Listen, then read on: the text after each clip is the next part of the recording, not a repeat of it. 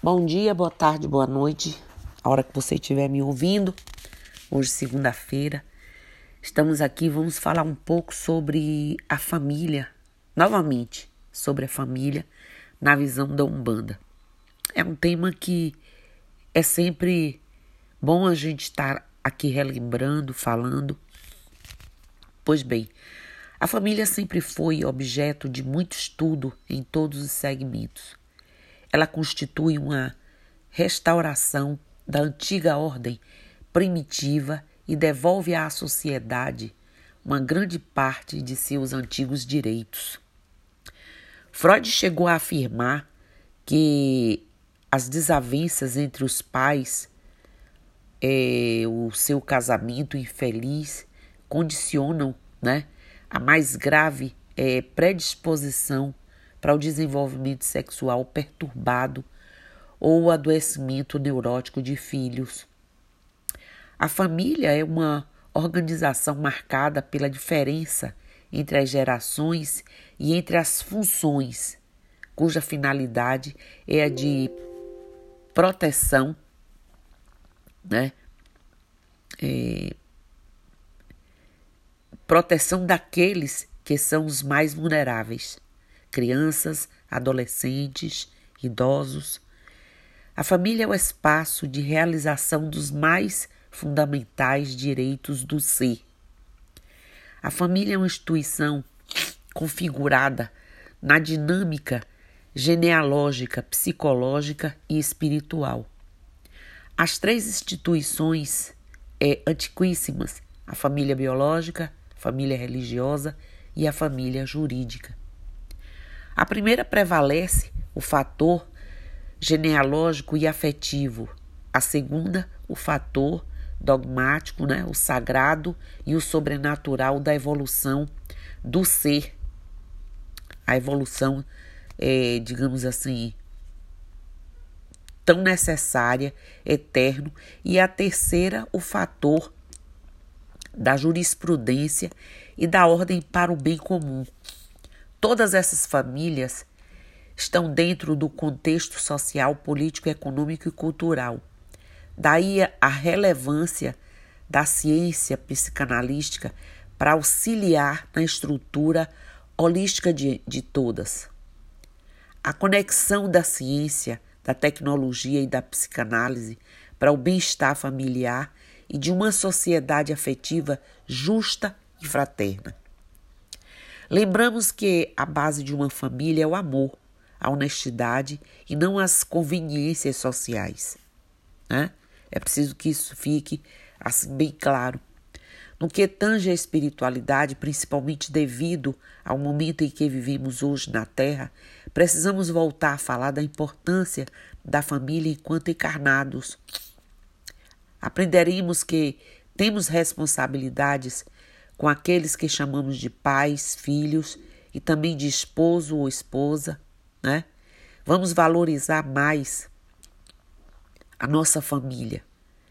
Ela é a fonte viva de mudança terrena e também, quando bem adotada por seus integrantes, é a grande oportunidade de perdoar aqueles que outrora tivemos desavenças em todos os níveis, daí a importância da família e o amor de Olorum em nossas vidas, né? Prestem bem atenção e sejamos mais felizes com aqueles que dizemos amar. Isso é muito importante. A Umbanda nos proporciona conhecer muito sobre o assunto e causa profundo impacto em todas as áreas do conhecimento e dos relacionamentos humano, humanos. A visão que essa religião nos apresenta da família plena. Essa influência é percebida nas funções e requalificação de responsabilidades. Mesmo enquanto na função de pais, filhos, netos, cônjuges, os espíritos que compõem o núcleo familiar são essencialmente irmãos em trajetórias evolutivas individuais cada qual com sua bagagem e herança do passado e com missões a serem é, desempenhadas no presente com vistas ao futuro. estão reunidos nesse pequeno grupo social consanguíneo com muitos objetivos em comum, unidos por laços de simpatia ou não, né?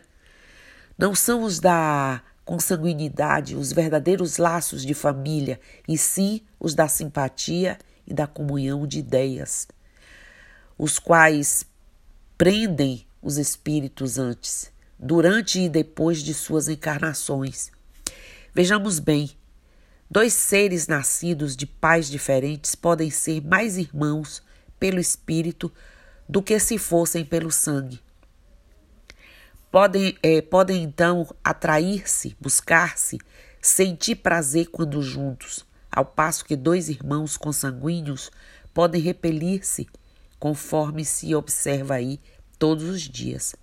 Problema moral que só a espiritualidade pode explicar né, e mostrar caminhos pela pluralidade das existências.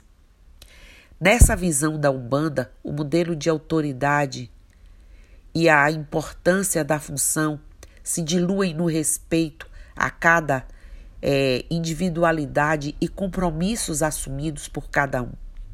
Mesmo sob essa ótica, os pais, ou quem faça esse papel, né? Porque tem gente que não é pai consanguíneo, mas faz esse papel, jamais perdem a responsabilidade e a função de educar, orientar, conduzir os espíritos que vieram como filhos para o caminho do bem, procurando dirimir as tendências negativas, reforçando seus aspectos positivos em todas as áreas da vida, principalmente nas questões éticas e morais. Com a compreensão da reencarnação, somos conduzidos a vivenciar um relacionamento de entendimento. Como é possível a adversários do passado reencarnar sob o mesmo teto familiar, né? A convivência familiar se torna uma oportunidade valiosa de reajustes. Isso explica muitas vezes a aversão que pode surgir entre pais e filhos ou entre irmãos e deve servir como estímulo, pelo menos um estímulo a mais, para que, com dedicação e renúncia, né, possamos promover a reconciliação pelo amor e pelo perdão.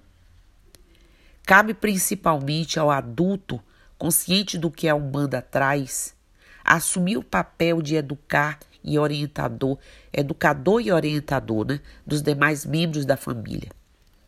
Sabe-se que algumas vezes o espírito que reencarna como filho é mais evoluído do que os pais. Mas mesmo assim, as funções não se invertem. Ainda que não exista hierarquia nos moldes antigos, o processo pedagógico educacional é sempre tarefa dos pais. A família, na visão humanista, se torna muito maior, mais importante, mais democrática e fundamental para a evolução do espírito imortal. O lar é o sagrado elo onde sua composição se encontra para o entendimento indispensável. É o templo onde as criaturas devem unir-se espiritual antes que corporalmente. Alguns chegam a conversar, a, a, a asseverar que a instituição da família humana está ameaçada. Importa considerar, entretanto, que a rigor o lar é, é, é conquista sublime que vamos realizando vagarosamente, mas constante né, e insistentemente. Assim como o cultivo permanente da harmonia do lar, do amor, da prática do perdão, do respeito mútuo, a família está é, é, essa inigualável conquista da evolução humana será o verdadeiro agente transformador para uma sociedade mais fraterna e equilibrada na conquista de mudanças importantes entre os membros. Daí, meu povo, os problemas familiares são, em geral, muito importantes da nossa evolução. É no núcleo familiar que encontramos, né, pela convenção das tradições e esforço maior em nos entendermos melhor. Temos a necessidade íntima, geralmente, de se ter um bom convívio familiar e buscarmos isso diariamente. Por isso, nosso Pai Olorum outorga certas famílias o recebimento de um espírito revoltado ou mesmo ou menos evoluído, para que no seio equilibrado de amor de uma família possa esse ser contato, ter contato com o amor verdadeiro e os bons fluidos de fraternidade, ter uma chance de, de aprendizado. Por isso, minha gente, volto a frisar: a família para a espiritualidade é o berço da civilização, onde os espíritos se unem sempre com o único fim que em todos os tipos de família é denominador comum: a evolução do ser. Olha a importância. Sabemos que muitas famílias estão devassadas, né? estão totalmente comprometidas com as animosidades, preconceitos, ódio, sentimentos de toda a ordem. Mas é preciso que lembremos de tudo isso aqui que eu falei, muito mais, que até muitos de vocês já sabem, porque esse resgate é um processo importante para a nossa questão evolutiva. Então, era isso que eu queria começar a semana dizendo. Vamos falar mais de amor, vamos falar mais de união, de unidade, né? de conceitos que fluam nas mentes e nos corações das pessoas. Vamos olhar mais para o outro com, com amorosidade, com empatia, com respeito, né? E por tudo que representa esse dia de hoje, vamos nos ater a compreender e respeitar as diferenças. Até porque é nas diferenças que nós encontramos amor verdadeiro e a forma de expressão maior de nosso ser.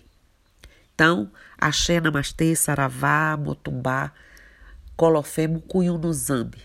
E eu continuo aqui. Bom dia.